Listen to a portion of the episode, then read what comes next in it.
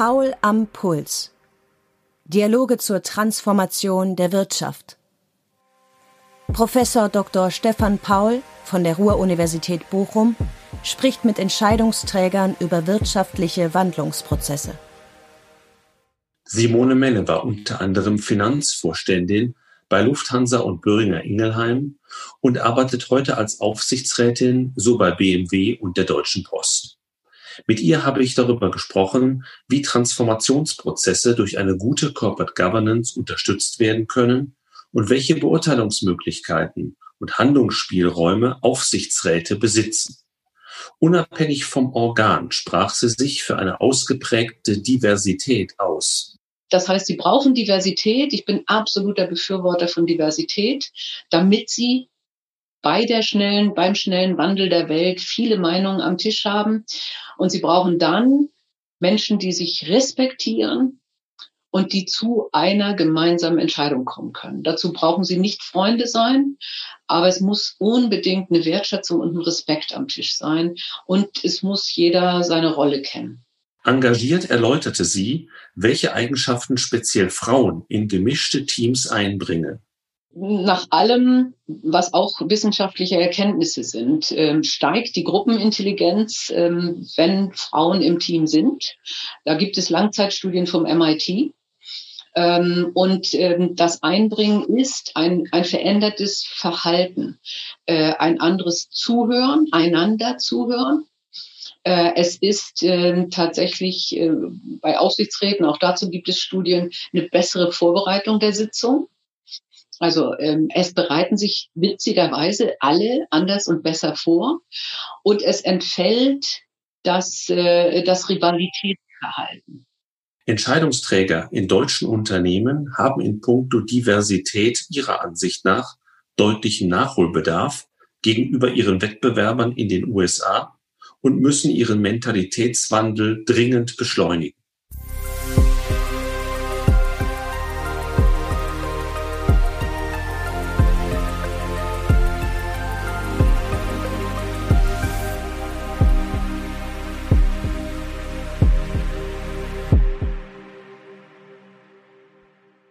Ja, Frau Menne, herzlich willkommen bei Paul am Puls. Schön, dass wir uns heute hier zusammenfinden, um über langfristige wirtschaftliche Transformationsprozesse zu sprechen, über Themen wie Corporate Governance und Diversity.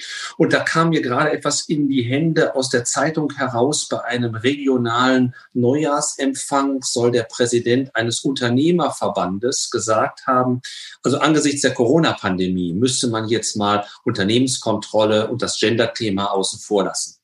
Wenn Sie sowas hören, wie hoch geht Ihr Puls? Schon ziemlich hoch, äh, weil das ist äh, eine wirklich dumme Ausrede. Ähm, also ähm, es geht ja gerade darum, dass äh, Diversity äh, in Krisen zu besseren Ergebnissen führt. Und äh, interessanterweise, das geben auch Statistiken her, ist äh, im Ausland äh, der Frauenanteil in Vorständen beispielsweise bei großen Unternehmen gestiegen während der Corona-Krise, wohingegen er in Deutschland gesunken gesunken ist. Und ähm, das, äh, das macht für mich überhaupt keinen Sinn. Dann fangen wir vielleicht mal mit dem Unternehmenskontrolle, Corporate Governance Thema im weitesten Sinne an. Ähm, wenn ich auf den markantesten Fall, man kommt daran ja nicht ganz vorbei, Wirecard mal kommen darf, ähm, Im Handelsblatt hieß es, das sei ein Multi-Organ-Versagen gewesen. Ohne das jetzt so im Detail durchzugehen, diesen Fall wollen wir vielleicht nicht machen. Aber ist das tatsächlich der bedauerliche Einzelfall oder wie ist es um die Corporate Governance in Deutschland insgesamt bestellt? Sie haben sehr viele Aufsichtsratsmandate und haben die entsprechenden Einblicke. Ich glaube tatsächlich, dass die Corporate Governance in den meisten anderen Unternehmen besser aus, aufgestellt ist als bei Wirecard und die Konstellation, ähm, dass ähm, der der die Geschäftsführung ja offensichtlich mit betrügerischer Absicht gehandelt hat, äh, ein Wirtschaftsprüfer da offensichtlich nicht genau hingeguckt hat, insbesondere bei bestimmten Auslandsaktivitäten, äh, aber äh, tatsächlich auch bestimmte Aufsichtsorgane vielleicht nicht so aufgestellt waren wie bei etablierten Unternehmen, äh, kann man da schon sagen, dass das ein besonderer Fall ist. Ich denke, die Corporate Governance hat sich extrem gebessert. Ähm, also wenn man jetzt früher von der alten Deutschland AG ausgeht, wo ein Vorstand, ein aktiver Vorstandsvorsitzender oder Finanzvorstand bis zu sieben Mandate hatte, ähm, das gibt es nicht mehr. Es gibt eine andere Vorbereitung, es gibt eine andere Verantwortung, es gibt eine andere Haftung und von daher wird das Thema viel ernster genommen. Ich würde gerne noch mal auf die Beurteilungsmöglichkeiten der Aufsichtsräte zu sprechen kommen. Wenn man versucht, ein Unternehmen einzuschätzen, dann geht es ja, glaube ich, vor allen Dingen um zwei Dinge. Ähm, zum einen kann man das Geschäftsmodell in irgendeiner Weise beurteilen und die handelnden Personen. Jetzt ist bei Wirecard ansetzend das Geschäftsmodell sicherlich speziell gewesen, aber ich glaube, so etwas lässt sich fachlich durchdringen. Welche Einschätzungsmöglichkeiten hat man als Aufsichtsrat, wenn es um die Persönlichkeiten im Management geht? Nun, Sie, also das Thema Persönlichkeiten und Unternehmenskultur ist schon sehr wichtig, aber es ist schwierig zu beurteilen. Als normales Mitglied im Aufsichtsrat sind Sie nur viermal im Jahr in diesem Gremium zusammen. Äh, und wir alle wissen, ähm, dass man, wenn man viermal im Jahr eine tolle Präsentation hinlegen soll mit überzeugender Performance, das bekommen sehr viele hin. Und äh, das treibt mich tatsächlich um, wenn Sie an Fälle denken wie Volkswagen, wo ja offensichtlich eine Unternehmenskultur und eine Führungskultur herrschte, dass Menschen Angst hatten, äh, dann äh, passieren auch solche Sachen, dass Fehler vertuscht, verheimlicht äh, und, und ganze äh, Strukturen falsch laufen. Und äh, das festzustellen, wie führt dieser Vorstand, dieses Vorstandsteam insgesamt, ist natürlich eine wichtige Aufgabe. Was in Deutschland hilft, sind die Arbeitnehmervertreter. Denn diese ähm, auch in, in Meetings, wo der Vorstand dann nicht dabei ist, sagen schon, was ihnen gefällt oder was ihnen nicht gefällt, welcher Stil dann vielleicht doch herrscht, wenn man nicht gerade eine Sitzung hat. Ähm, sie bekommen auch äh, und sie müssen nachfragen nach dem Thema äh, Mitarbeiterzufriedenheit und zwar im Detail. Mhm. Äh, und man kann schon beobachten, wie ein Team in einer Aufsichtsratssitzung miteinander agiert. Also spricht da immer nur der Vorsitzende und äh, oder äh, kommen alle zu Wort und, und bezieht der Vorsitzende vielleicht auch sein Team dementsprechend mit ein, indem er sagt, auch diese Frage überlasse ich Frau Müller und äh, hier sollte das äh, nochmal der Einkaufsvorstand Herr Meier erläutern. Und äh, da bekommen Sie schon ein Gefühl dafür. Und äh, Sie sehen es auch daran, wie vielleicht auch Sie als Aufsichtsratsmitglied behandelt werden. Also da gibt es schon Aufsichtsrat, äh, Vorstandsvorsitzende, die dann vielleicht sofort in die Defensive gehen oder auch so ein bisschen, äh, naja, also da verstehen sie ja nichts davon oder ne? Also dann, dann merken sie ja auch ein bisschen das Thema Wertschätzung. Also es gibt, Sie müssen es von verschiedenen Seiten betrachten. Ähm, Sie sollten aber auch äh, heranziehen, wirklich ähm, Mitarbeiteraussagen aus Mitarbeiterbefragungen, damit Sie auch wirklich ein regelmäßiges Bild bekommen. Ist das jetzt in Zeiten von Zoom-Konferenzen schwieriger geworden? Denn äh, so eine Präsentation, wie Sie es gerade gesagt haben, über Zoom abzuliefern, das ist rein technisch äh, kein Problem. Das spult man ab. Bei den Hauptversammlungen haben wir es ja auch zum Teil erlebt. Ja. Aber dann fehlt ja noch mehr diese persönliche Komponente. Also das ist definitiv schwerer, das würde ich sagen. Ähm, wenn Sie jetzt neu in ein Gremium reinkommen und dieses Gremium nur auf Zoom erleben, äh, dann, ich denke, da leiden wir alle drunter. Bei Zoom bestehen, bekommen Sie bestimmte körpersprachliche Dinge nicht mit. Äh, und, äh, und die machen auch doch viel aus. Äh, wie sitzt jemand dort? Ist er nervös? Äh, und äh, also diese, diese Feinheiten bekommen sie nicht mit. Und von daher würde ich sagen, ja, das ist schwieriger geworden. Das sind ja auch Dinge, die sind äh, nicht äh, gesetzlich normierbar oder durch Regeln abzudecken. Äh, lassen Sie mich aber auf die Regeln noch einmal schnell zurückkommen. Wir haben ja den deutschen Corporate Governance Codex, der mehrfach verändert wurde. Ähm, gibt es aus Ihrer Sicht in diesem Kodex irgendwelche Regelungslücken oder sollte man was anders machen? Oder ist es mehr eine Frage der Umsetzung, dass noch nicht in allen Gesellschaften, die diesem Kodex folgen, er vollumfänglich gelebt wird? Ja, ich glaube, es ist schon ein bisschen deutsch, nicht? Ähm, es ist ja so ähnlich wie die freiwillige Selbstverpflichtung zur, zur Gleichstellung. Ähm, man sagt, ja, das ist, den Kodex geben wir uns vor. Es gibt gleichzeitig immer noch viele ich sage jetzt mal, ältere Aufsichtsräte, die die Augen verdrehen und sagen, was soll das denn? Und äh, oh, noch eine Regel. Ähm, und gleichzeitig, dadurch, dass bestimmte Sachen in der Vergangenheit nicht funktioniert haben, macht der Kodex sich dann selber noch filigraner und noch komplizierter. Und eigentlich zählt ja die Geisteshaltung. Sie müssen ja diesen, diesen, diese Werte und diese Haltung leben, wo Sie sagen, natürlich brauchen wir unabhängige Aufsichtsräte. Weil wenn die Aufsichtsräte abhängig sind von der Firma oder zu tief drin in der Firma, weil sie vorher der Aufsichtsratsvorsitzende waren, dann sind sie nicht unabhängig. Natürlich brauchen wir Sachverständige für das Thema Finanzen. Das muss ich eigentlich nicht aufschreiben. Ja, natürlich sollte ich für ein diverses Team sorgen. Also eigentlich sind es Selbstverständlichkeiten. Ähm, mir fehlt da eigentlich nichts, was vielleicht wirklich ein bisschen kompliziert geworden ist, ist das Thema Vergütung, Vorstandsvergütung. Denn ähm, Sie müssen inzwischen im Geschäftsbericht, glaube ich, auf drei verschiedene Arten darstellen, wie Vorstandsvergütungen eigentlich berechnet werden. Und keine davon entspricht dem, was am Ende wirklich ausgezahlt wurde.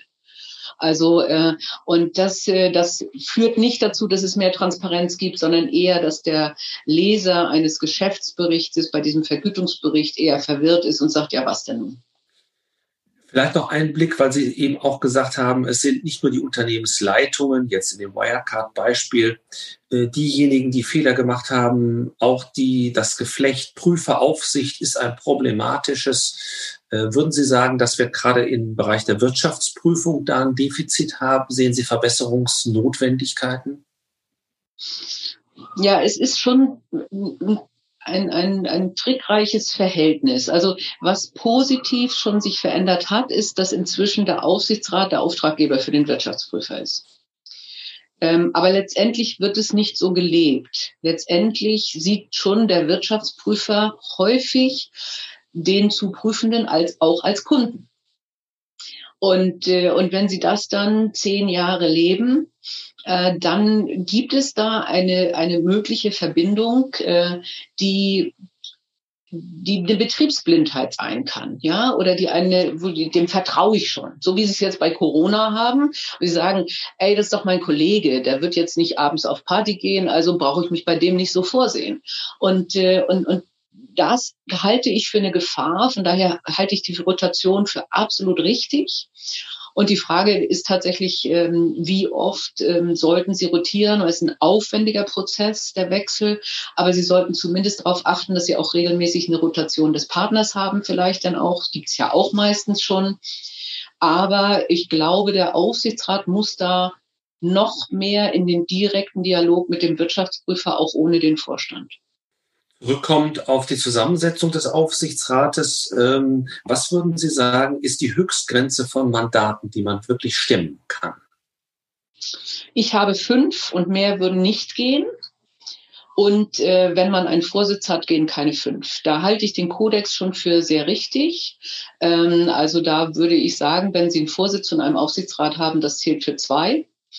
Ähm, und äh, ich halte es auch für richtig zu sagen, Sie können als ob, äh, aktiver CEO nicht auch noch Aufsichtsratsvorsitzender werden. Da gab es ja auch den Fall Zetsche, wo das auch abgelehnt wurde. Ähm, und äh, fünf Mandate sind viel, ähm, aber ich habe kein operatives Geschäft mehr. Hm? Haben Sie denn, wenn ich das fragen darf, auch ein Team um sich, äh, das äh, Ihnen auch bei der Vor- und Nachbereitung entsprechend hilft? Ja. Alleine wird man das, wird man diese fünf auch nicht bewältigen können ich habe ein Team. Ähm, also Sie haben ja für eine Aufsichtsratssitzung kriegen Sie 300, 400 Seiten manchmal. Nicht immer, aber manchmal. Äh, und Sie müssen sich natürlich auch weiterbilden. Was gab es jetzt gerade beim, äh, bei den Standards, vielleicht als Gesetzesänderung oder wie, wie, wie läuft es jetzt mit dem Non-Financial Reporting? Äh, und äh, das, äh, ich habe eine Firma, die das auch professionell macht und professionell Aufsichtsräte betreut, die das sehr gut machen und die mir eine Vorbereitung, auch eine Nachbereitung, eine Wiedervorlage machen. Nichtsdestotrotz gehe ich durch alle 400 Folien. Es wird ja ein bisschen Kritik geübt in letzter Zeit in der Öffentlichkeit an sogenannten aktivistischen Investoren, die die Unternehmen aufmischen würden. Jetzt, ich meine, gegen Aktivität ist ja nichts zu sagen. Aktivistisch hört sich aber negativ an. Wie stufen Sie denn den Einfluss dieser großen institutionellen Fonds ein, um die es dort geht? Ja, es kommt darauf an, mit welcher Haltung die äh, Fonds da reingehen. Und da gibt es sehr unterschiedliche. Also ich habe mir bei Lufthansa manchmal einen, einen Ankerinvestor, das ist dann die positive Bezeichnung, gewünscht. Äh, weil man dort nur fragmentierten Aktienbesitz hatte, also Maximum fünf bis Prozent. Und sie hatten also keinen Sparringspartner als Eigentümer, wenn sie gesagt haben, was soll denn die Langfriststrategie äh, sein. Da gab es Hedgefonds, die haben gesagt, es ist mir völlig egal. Ich gucke jedes Quartal, wie der Treibstoff und die Preise sind. Äh, und dann gab es Rentenfonds, die gesagt haben, langfristig guckt, dass ihr stabil seid. Äh, es ist gut, dass ihr ein Konglomerat seid. Äh, das heißt, es sind sehr unterschiedliche Interessen. Manche wollten Share Buyback und manche wollten äh, überhaupt keine Dividende und haben gesagt, ich stecke es in Investitionen. Da habe ich mir wirklich einen Anker-Investor gewünscht. Und ich sehe das ja tatsächlich auch äh, bei BMW, wo ich im Aufsichtsrat sitze. Da gibt es äh, die Ankerinvestoren und das führt zu einer Stabilisierung, ähm, weil sie langfristiger denken. Und wenn es zu viele Investoren gibt, dann verlässt sich vielleicht auch der eine auf den anderen und dann gibt es auch ein Kontrollvakuum. Also Bündelung kann, kann von Vorteil sein. Äh, absolut. Also wenn Sie, wenn, wenn Sie nur äh, ein kleiner Prozentsatz bei, bei BlackRock sind, dann kümmert sich BlackRock auch nicht um Sie. Ne? Also bei die schon aufpassen. Die passen auch auf inzwischen beim Thema Nachhaltigkeit und Diversität und bestrafen das auch. Ähm, es gibt natürlich aber Aktivisten, die sagen, äh, ich gehe da jetzt rein, weil ich ganz genau weiß, wenn ich die jetzt zerschlage, kriege ich mein Geld wieder raus. Also nehmen wir wieder das Beispiel Lufthansa. Ähm, die, äh, der Kapitalwert, der Marktwert ähm, war manchmal genau dasselbe wie die Flotte. So, das heißt, wir wussten also, wenn jetzt bei uns ein Aktivist reinkäme, und der dann durch aktivistische Handlungen eine Lufthansa dazu bringt, eine Lufthansa-Technik zu verkaufen und die Flugzeuge verkauft, dann hat er das Doppelte von Geld. Ähm, so, und, äh, und wenn, der, wenn der Aktivist mit diesem Ziel reingeht, dann ist das natürlich unschön, weil dann werden rein äh, aktienpreismäßig äh, ähm, äh, getriebene Entscheidungen äh, forciert. Hm? Also das ist dann eher der, der schwierige Fall. Wenn Sie, wenn Sie sagen, wir wollen auch diskutieren sozusagen mit den Eigentümern über langfristige Strategien, da geht es auch um Innovationen, vielleicht auch Sprunginnovationen. In der amerikanischen Literatur findet man manchmal das Beispiel, und es gibt ja auch so ein paar sehr prominente Unternehmer, die jeder vor Augen hat, ähm, dass gerade diese Sprunginnovation eher in kleinen Unternehmen möglich sind, die eben auch nicht den Kapitalmarktregeln genügen müssen, wo es vielleicht auch mehr informelle Kontrolle gibt und nicht diese Organe, wie wir sie kennen. Äh, würden Sie das so zuspitzen, dass man sagt, äh, in, in sehr stark gesetzlich regulierten Unternehmen ist die Durchsetzung bahnbrechender Innovation schwieriger? Ich glaube gar nicht, dass es die gesetzliche Regulierung ist, äh, sondern ähm, tatsächlich die Konstellation. Also ähm, wenn Sie ähm, Investoren haben, ähm, die sagen, ich bin investiert in eine Automobilfirma, dann ähm, werden die es nicht gutieren, wenn der Vorstand sagt, okay, ich stecke jetzt so und so viel meines Budgets in die Entwicklung von synthetischem Kraftstoff weil die sagen, ja, aber ich bezahle dich, mein Geld bekommst du aber nicht, sondern würde ich in was anderes gehen. Ja, wenn ich investieren wollte in synthetischen Kraftstoff, dann gehe ich in so ein Startup, was das macht. Ja, ähm, und das ist ein Dilemma. Das ist ein Dilemma, ähm, insbesondere in Deutschland äh, für Großunternehmen, große Venture Capital äh, Unternehmungen zu machen. Und das nächste mhm. ist äh, Innovators Dilemma, also äh, so dieser typische Fall IBM oder Kodak oder so. Ja, ähm, sie werden als Vorstand incentiviert, belohnt, wenn sie stabil gute Ergebnisse haben und äh, nicht irgendwie ein plötzlicher Einbruch kommt. Das heißt, die Neigung, dann zu sagen, dann investiere ich weiter in meine Großrechner und nicht in Personal Computer, von dem ich gar nicht weiß, wie der sich entwickelt. Oder ich investiere weiter in die Optimierung meiner Fotoapparate und digital da. Das ist ja erstmal ein Versuch. Dazu wird man fast durch System getrieben, also zumindest incentiviert. Und das macht es viel schwieriger in, äh, in Großunternehmen wirklich zu sagen, ich mache was äh, ganz Neues.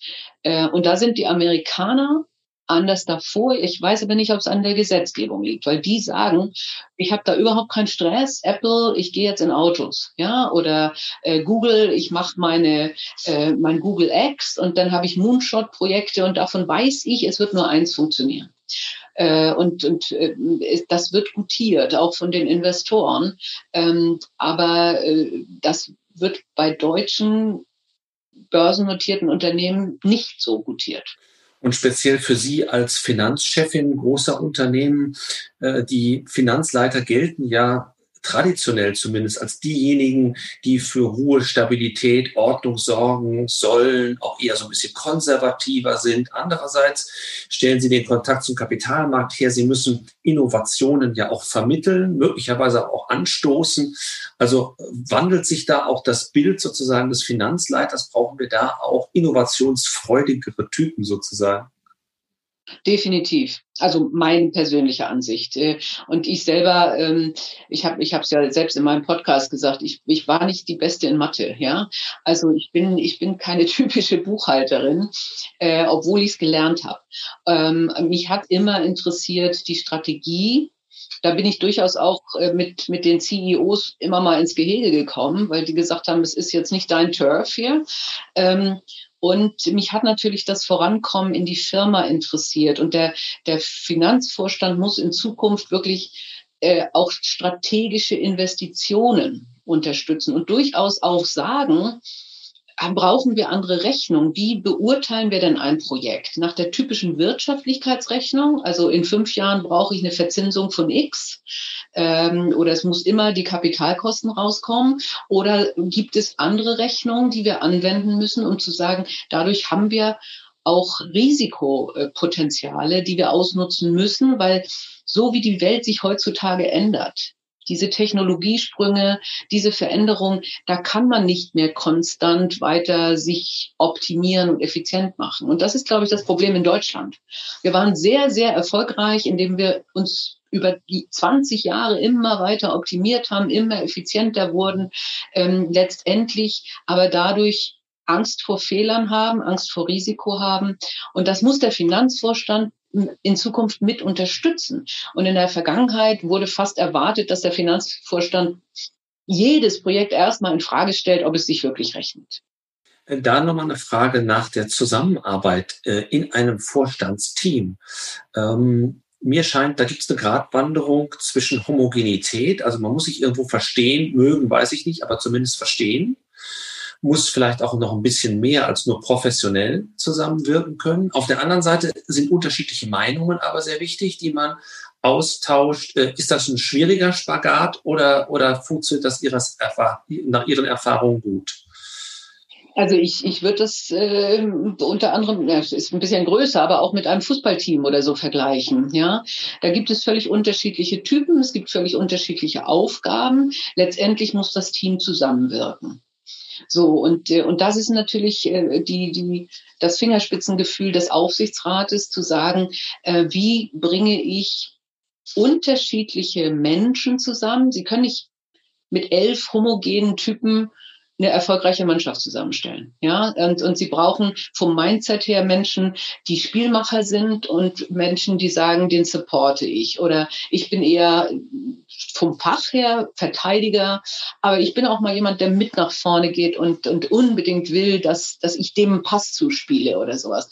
Und, ähm, und, und das heißt, sie brauchen Diversität. Ich bin absoluter Befürworter von Diversität, damit sie bei der schnellen, beim schnellen Wandel der Welt viele Meinungen am Tisch haben. Und sie brauchen dann Menschen, die sich respektieren und die zu einer gemeinsamen Entscheidung kommen können. Dazu brauchen sie nicht Freunde sein, aber es muss unbedingt eine Wertschätzung und ein Respekt am Tisch sein und es muss jeder seine Rolle kennen. Auf Diversität möchte ich jetzt ja auch kommen, aber Ihre Antwort lässt mich doch noch mal fragen, gibt es echte Freundschaften dann auch im Business, die es nicht schon vorher gab? Ich kenne keine. Dann tatsächlich zum Diversitätsthema und mit der Genderfrage äh, vielleicht beginnen. Sie selbst haben ja, Sie haben es erwähnt, auch einen Podcast, in dem Sie diese, diese Dinge ein bisschen stärker hinterleuchten. Was würden Sie sagen, sind immer noch die größten Schwierigkeiten für Frauen in Führungspositionen zu kommen? Ja, es sind, es sind Stereotypen im Kopf. Nicht? Also ähm, wir alle haben sie ähm, und äh, wir, wir haben Vorurteile. Und es ist so, dass äh, rein sprachlich, das ist wissenschaftlich auch erwiesen, ähm, so wenn Sie sagen, ich suche eine Führungskraft oder ich suche einen Vorstand, dann, dann sagt man, wie stelle ich mir den vor, zielstrebig, ehrgeizig, durchsetzungsfähig, charismatisch. Und alle vier Attribute werden Männern zugeschrieben. Und loyal, fleißig, äh, empathisch, sozial kompetent werden Frauen zugeschrieben ähm, funktioniert auch, wenn Sie bei Politikern äh, an, an Politiker denken. Das ja, also dann eher das, das Familienministerium oder Soziales oder genau. so etwas. Ja. Warum werden Frauen immer Personalvorstand? Ja, also das ist, ist, ist macht überhaupt keinen Sinn. Also und äh, bei Politikern, wenn sie unter Frauenbilder und Männerbilder denselben Spruch machen, äh, kommt, kommt bei der Frau rüber, die ist militant oder die ist verrückt oder die ist bossy, ähm, die ist unsympathisch und beim Mann kommt rüber, das ist ein Macher. Ja, also wenn, wenn Frau Kramp-Karrenbauer dasselbe sagt wie Herr Söder, ist das nicht dasselbe. So, und das ist eins der größten Probleme. Äh, deswegen wird Frauen das nicht zugetraut. Das hält man für ein Risiko. Und äh, Risiken will man nicht eingehen bei einer Vorstandsbesetzung und deswegen äh, macht man es nicht, auch bei Führung häufig. Häufig ist es auch das Auftreten. Frauen sind anders sozialisiert. Ich äh, sehe, dass sich das Gott sei Dank ändert bei jungen Frauen. Ähm, aber äh, in der Vergangenheit war es schon so, dass Frauen dann eher sagen, wenn man ihnen einen Job anbietet, oh, ich weiß nicht, ob ich das alles kann oder ich bin nicht perfekt in Mandarin, wollt ihr mich wirklich nach China stecken? Äh, und der Mann sagt, ja klar, den Job, den mache ich Ihnen, das kriege ich schon hin. So, wenn Sie jetzt da sitzen, als der, der besetzen soll, und da ist eine Person, die sagt, ich weiß nicht so recht, ob ich das kann, und eine andere Person macht dir keine Sorgen, dann sage ich, oh, dann gebe ich den Job dem, der, kein, der, der mir sagt, ich soll mir keine Sorgen machen. Und das ist unabhängig, wer der Besetzer ist, ob Mann oder Frau. Ja, also das ist auch nochmal ein Thema. Sicher gibt es auch rein typische Themen, also wir, die wir in, in Deutschland haben. Wir haben die Gesetzgebung. Das heißt, wir haben keine Individualrente, wir haben Ehegattensplitting. Das führt dazu, dass gerade in einer Familienphase äh, Paare vor der Entscheidung stehen, lohnt es sich überhaupt zu arbeiten für beide? Bekommen wir überhaupt einen Betreuungsplatz? Äh, kriegen wir das hin? Wir wissen, das ist komplexer und äh, es wird eigentlich incentiviert, wenn dann jemand zu Hause bleibt. Das ist kulturell, aber häufig auch wegen, wegen einem, einem Paid Gap äh, die Frau. Und dann verliert sie ein paar Jahre und dann wird es noch schwerer. Es sind ja immer nur Einzelfälle, aber trotzdem der SAP-Fall, wo eine Frau in dem Moment abgelöst wird, wo ich will nicht vor Krise sprechen, aber wo es vielleicht ein bisschen schwieriger wird, wo es Konflikte gibt über den weiteren strategischen Weg, ist das nicht fatal, wenn man sowas sieht? Ja, das ist fatal. Also das war also zumindest kommunikativ auch, auch wirklich ein Desaster, weil ja auch noch zusätzlich die Begründung war, ähm, wir brauchen in der Krise jemanden, der schnell Entscheidungen treffen kann. Ähm, ich weiß, ich kenne die Hintergründe nicht, aber das wirkte erstmal so, als wenn Frau, Frau das nicht kann und Mann das kann. Äh, Im Hintergrund hört man jetzt ja, man war sich über die Strategie nicht ein, ein, äh, klar äh, und Frau Morgan wollte mehr äh, Freiheitsgrade für die Töchterunternehmen. Äh, äh, also das, äh, das ist zumindest also kommunikativ schlimm und es war die allererste CEO in Deutschland, und die wird dann gleich so abserviert. Also das war wirklich Desaster. Nun haben Sie es ja aber geschafft, in äh, herausragende Führungspositionen zu kommen. Was haben Sie denn besser oder anders gemacht als andere? Ähm, also zum einen glaube ich, äh, dass ich äh, körpersprachlich und sprachlich von der Stimme her äh, eher eben nicht sehr weiblich wirke. Ähm, also ähm, wenn, wenn eine Frau eine hohe, kieksige Stimme hat, ist, wird das sofort nachteilig ausgelegt. Frau Giffey, ja, äh, es ist sofort, man ist ungerecht, aber das ist so. Ähm, ich äh, bin auch sehr selbstbewusst groß geworden. Ähm, das heißt, dieses typische Thema Klassensprecher, äh, Mannschaftsführer, äh, da lernen sie Führung und, und entsprechende Ansagen und Aussprachen schon sehr früh. Ich habe Risikojobs übernommen. Also der Tatsache, dass ich nach Lagos gegangen bin alleine, die Tatsache, dass ich äh, ein Projekt gemacht habe zur Verselbstständigung einer, einer Hauptabteilung äh, und die Sanierung von British Midland hat immer dazu geführt, dass ich Sichtbarkeit im gesamten Konzern hatte und so ungefähr, na, die traut sich was zu. Äh, und das und ich habe gesagt, was ich will. Also ich habe bei der Lufthansa Technik äh, zweimal einen Job abgelehnt in der Produktion und habe gesagt, ich will Finanzvorstand werden. Mhm. Also das ist, ja. das ist alles sehr, sehr wichtig und das kann ich allen Frauen nur empfehlen. Jetzt soll man ja Stereotype überhaupt beiseite lassen, aber trotzdem, wenn man es ein bisschen zuspitzt, was sind die wichtigsten Aspekte, die wichtigsten Fähigkeiten, die Frauen in ein gemischtes Führungsteam einbringen können? Also nach allem, was auch wissenschaftliche Erkenntnisse sind, ähm, steigt die Gruppenintelligenz, ähm, wenn Frauen im Team sind. Da gibt es Langzeitstudien vom MIT. Ähm, und das Einbringen ist ein, ein verändertes Verhalten, äh, ein anderes Zuhören, einander zuhören. Äh, es ist tatsächlich äh, bei Aufsichtsräten, auch dazu gibt es Studien, eine bessere Vorbereitung der Sitzung. Also ähm, es bereiten sich witzigerweise alle anders und besser vor und es entfällt das, äh, das Rivalitätsverhalten. Also wo Männer dann schon sich vielleicht beweisen müssen, auch das zurücklegend auf eine Sozialisierung. Wer ist hier eigentlich der Chef? Äh, und das, das merkt man dann auch wirklich, dass äh, der Vorsitz nicht unbedingt bedeutet, äh, dass das derjenige ist, der das Sagen hat. Ne? Und das, äh, all das scheint sich zu relativieren, äh, wenn Sie, wenn Sie Frauen mit reinnehmen. Äh, es äh, ist so, dass Frauen eher zuhören, eher um die Sache kämpfen und mehr äh, auch Berater zulassen. Also es wird ja auch äh, derzeit gesagt, äh, äh, Corona wird besser beherrscht in Ländern, die von Frauen geführt werden. Äh, der, der end, letztendliche Beweis ist da nicht erbracht. Aber ähm, das, was da gesagt wurde, ist, dass diese Frauen eben aus allen Bereichen Berater heranziehen und nicht aus dem Bauch raus sagen, und jetzt sollten wir das mal so machen. Und äh, denke, äh, man kann das auch, wenn man sich äh, die deutschen Ministerpräsidenten und Präsidentinnen vorstellt, sieht man eben auch, welcher Chef reagiert da ausgewogen, abgewogen und ist nicht ständig in den Medien, macht aber eigentlich einen ganz guten Job. Und wer macht ständig coole Sprüche, aber im Zweifelsfall nicht unbedingt tolle Ergebnisse.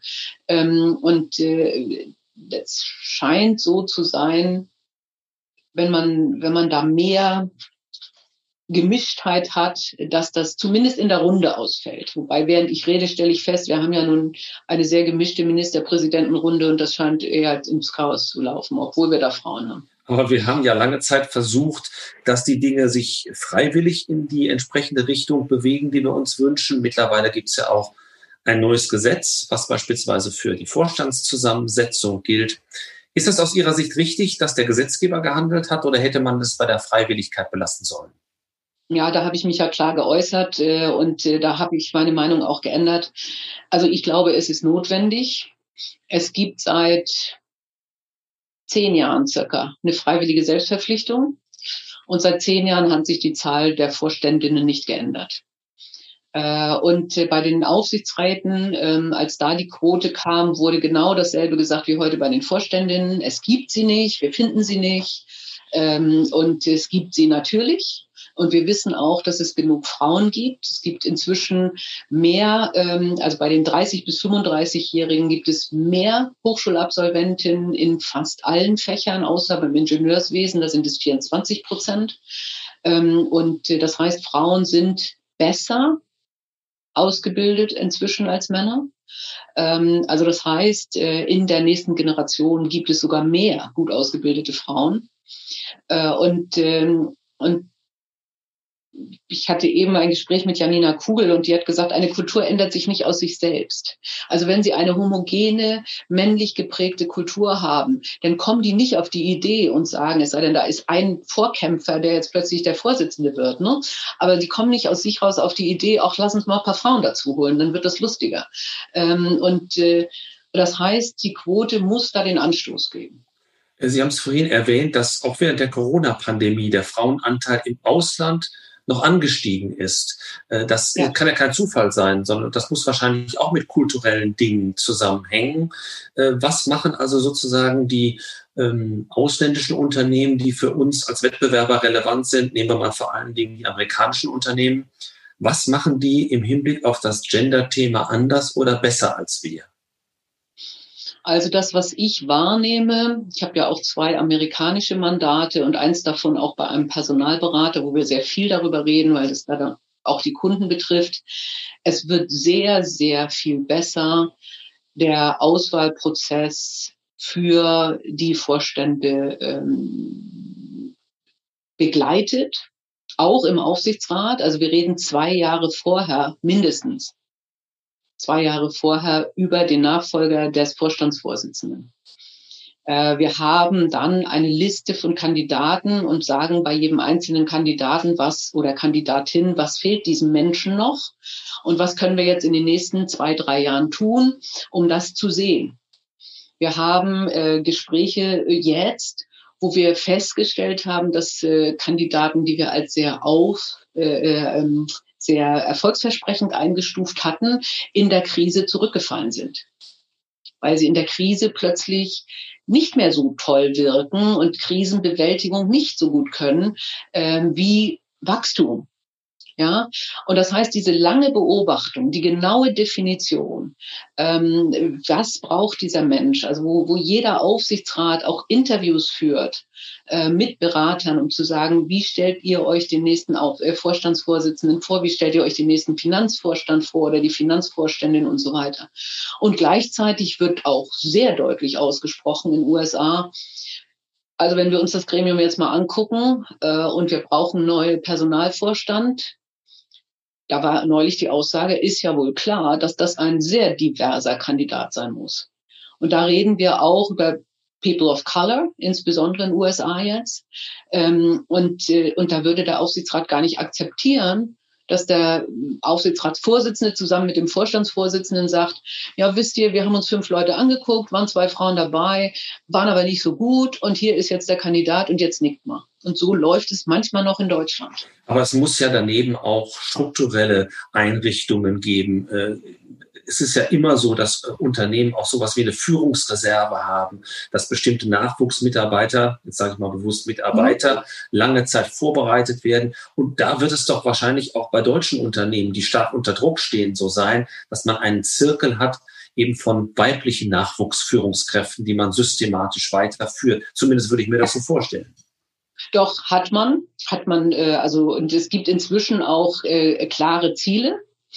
Das heißt, inzwischen werden auch Vorstände äh, mit ihrer Vergütung daran gemessen, wie die Diversität aussieht. Also ich denke, da sind wir in Deutschland vielleicht zwei, drei Jahre zurück, aber wir holen auf und da passiert ganz viel, auch mit Frauennetzwerken.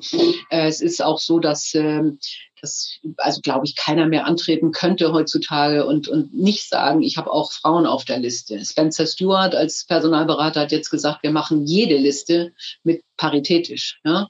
Ähm, also das ähm, da passiert viel äh, und äh, ich glaube da da ist zwar vielleicht nicht immer die absolute Überzeugung, aber es ist klar, dass es gar nicht mehr anders geht. Und es ist ja auch so, man, man macht sich als Unternehmen ja auch ärmer, weil man auf weniger Talente zugreifen kann. Es ist äh, also ich ich glaube, es ist eine Frage der Zeit. Und wie gesagt, auch die Investoren machen, äh, machen da jetzt äh, Druck. Wir haben in USA ähm, bei dem Unternehmen, in dem ich sitze, hatten wir, und das ist uns gar nicht aufgefallen, wir sind eigentlich ziemlich divers, aber alle Ausschüsse waren von Männern im Vorsitz äh, beherrscht.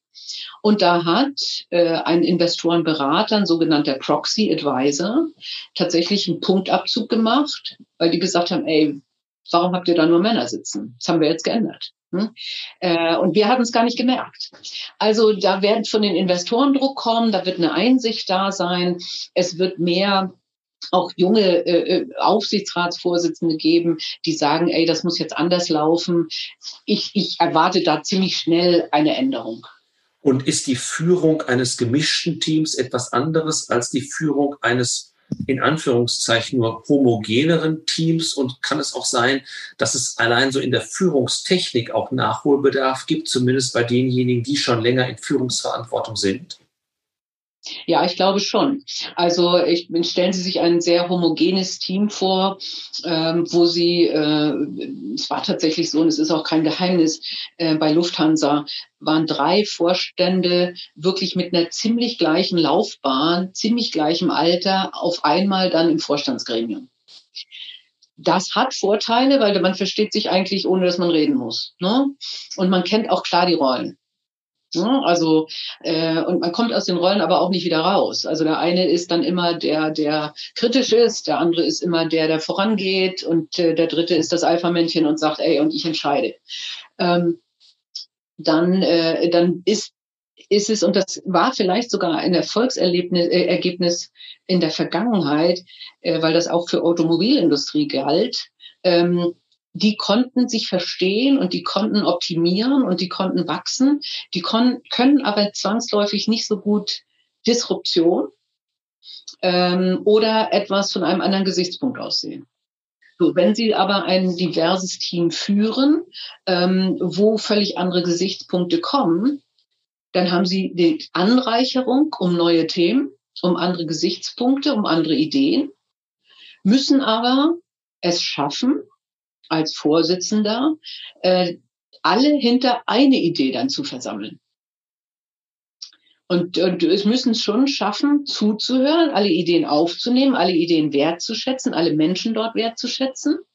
Aber am Ende dann als Mediator dieses Teams zu sagen, okay, und jetzt Vielleicht entscheidet das Team auch vieles dann gemeinsam, aber manchmal muss der Vorsitzende mhm. sagen, ich denke, wir gehen jetzt so längs und muss trotzdem diejenigen mitnehmen, die nicht dieser Meinung waren, weil am Ende müssen alle rausgehen und der Mannschaft dasselbe sagen. Und das ist schon ein anderer Anspruch an die Führung, ähm, der, äh, der aber viel bringt, glaube ich. Es gibt ja einige Branchen, ähm, in denen äh, ist es um diese Frage noch problematischer bestellt. Also traditionell eben auch die Finanzbranche. Wenn Sie auf Banken, wenn Sie auf Versicherungen ja. schauen, dann ist das zumindest ganz oben auch sehr, sehr dürftig.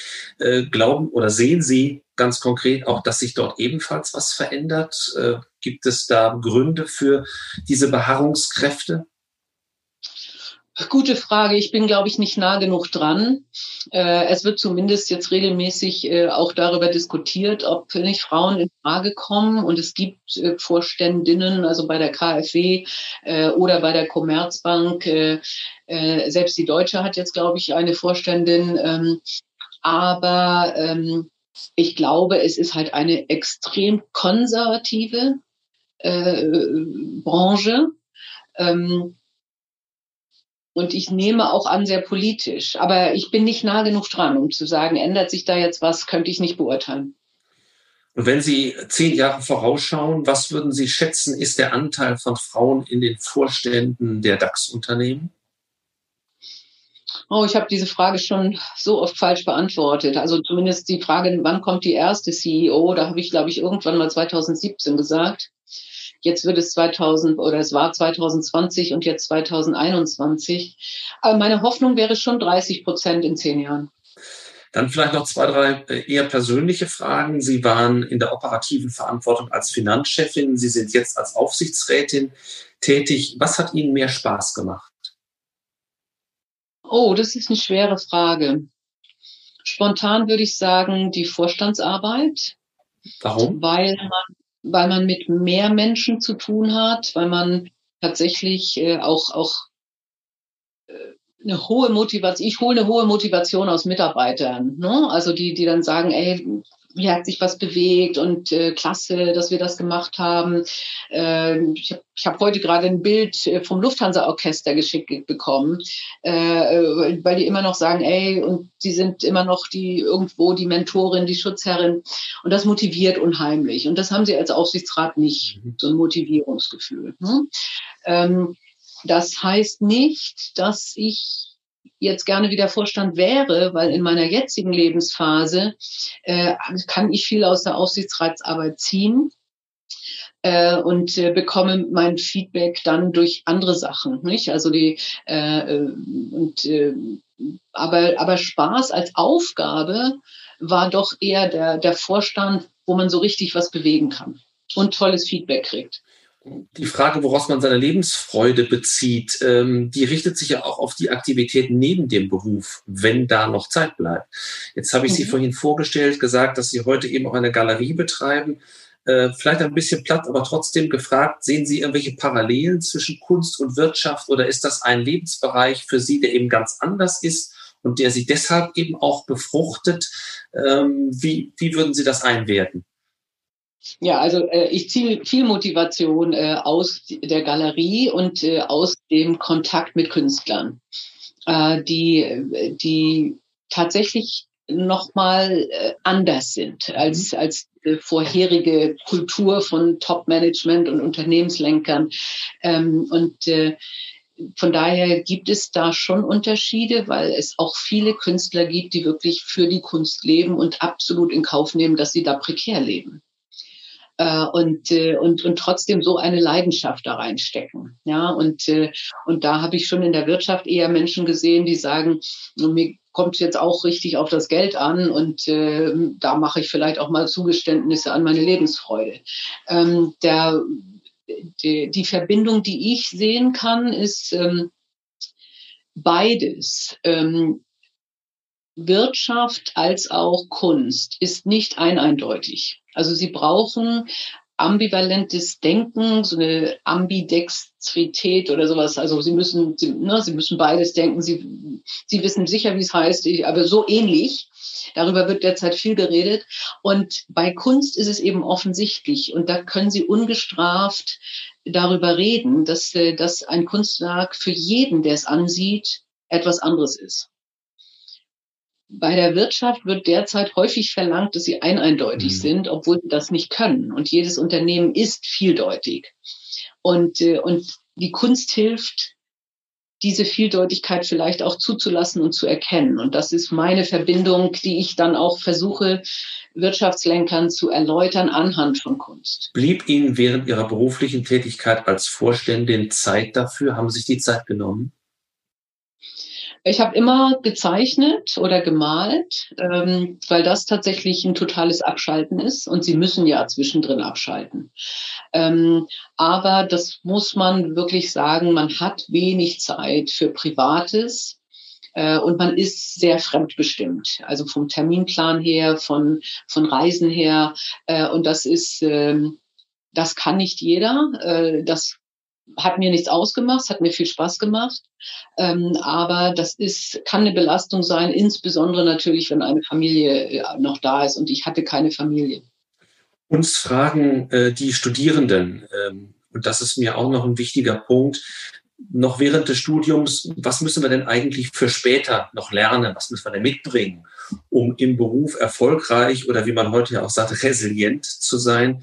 Gibt es angesichts dieser Wandlungsprozesse, über die wir jetzt heute auch gesprochen haben, bestimmte Eigenschaften, die Arbeitskräfte morgen noch stärker oder anders mitbringen müssen als heute? Also ich glaube, die Sozialkompetenz ähm, spielt, wird noch eine größere Rolle spielen. Und äh, ich, äh, ich glaube, äh, Expertentum eine weniger wichtige Rolle. Ähm, sehen Sie, der, der, der Job des Finanzvorstands, wir haben vorhin drüber gesprochen, wie der sich ändert. Letztendlich kann man die Frage stellen, wird es noch einen Personalvorstand oder einen Finanzvorstand in dem alten Sinne geben? Denn äh, über äh, künstliche Intelligenz wird im Rechnungswesenbereich äh, sehr, sehr viel automatisch erledigt werden. Ja, das heißt, das, womit ich angefangen habe, so wirklich Buchhaltung, eine Bilanz und äh, also das passiert automatisch. Ähm, Und das heißt, genau deswegen müssen sie eher das strategische Denken haben. Äh, sie müssen natürlich aber trotzdem Experten in vielen Bereichen haben, insbesondere bei neuen Technologien. Und sie müssen wissen, dass sie selber nie der Beste sein werden. Das heißt, die Kunst ist, um erfolgreiche Führungskraft zu sein, sie müssen sich mit den Besten umgeben und sie müssen diese Besten so motivieren, dass sie für sie alles geben und sagen, die führt uns in die richtige Richtung. Ja, und das kann eben im Zweifelsfall die gute Führungskraft besser als die Experten. Und deswegen ist diese Sozialkompetenz, die richtigen Leute suchen, zulassen, dass diese Menschen auch in ihren Bereichen brillieren, aber gleichzeitig das Ganze zusammenführen, um es noch besser zu machen. Das wird die Kunst für die Zukunft, äh, für die Führungskraft der Zukunft sein. Dann noch mal letzte Frage. Das ist quasi ein Ergänzungsspiel ähm, nach Ihrem Motto, wenn es um wirtschaftlichen Wandel geht. Ein Satz, der beginnt mit Transformation und dann kommt ein Gedankenstrich. Den würden Sie wie ergänzen? Transformation ist unerlässlich und lebenslang notwendig. Dann darf ich mich ganz herzlich bedanken, Frau Menne, dass wir heute Ihren Puls fühlen durften, sozusagen, bei zwei ganz wichtigen Themen, die die Transformation begleiten und oder vorantreiben. Man hat wieder gehört, wie engagiert Sie bei den Themen sind und welche Erfahrungen Sie mitbringen und auch weitergeben wollen. Das finde ich klasse, bedanke mich dafür ganz herzlich und wünsche Ihnen alles Gute für Ihre Aktivitäten. Professor Paul, es hat mir Spaß gemacht, es war mir eine Ehre und ich wünsche Ihnen weiterhin auch viel Erfolg. Ich bedanke mich herzlich. Alles Gute. Dankeschön.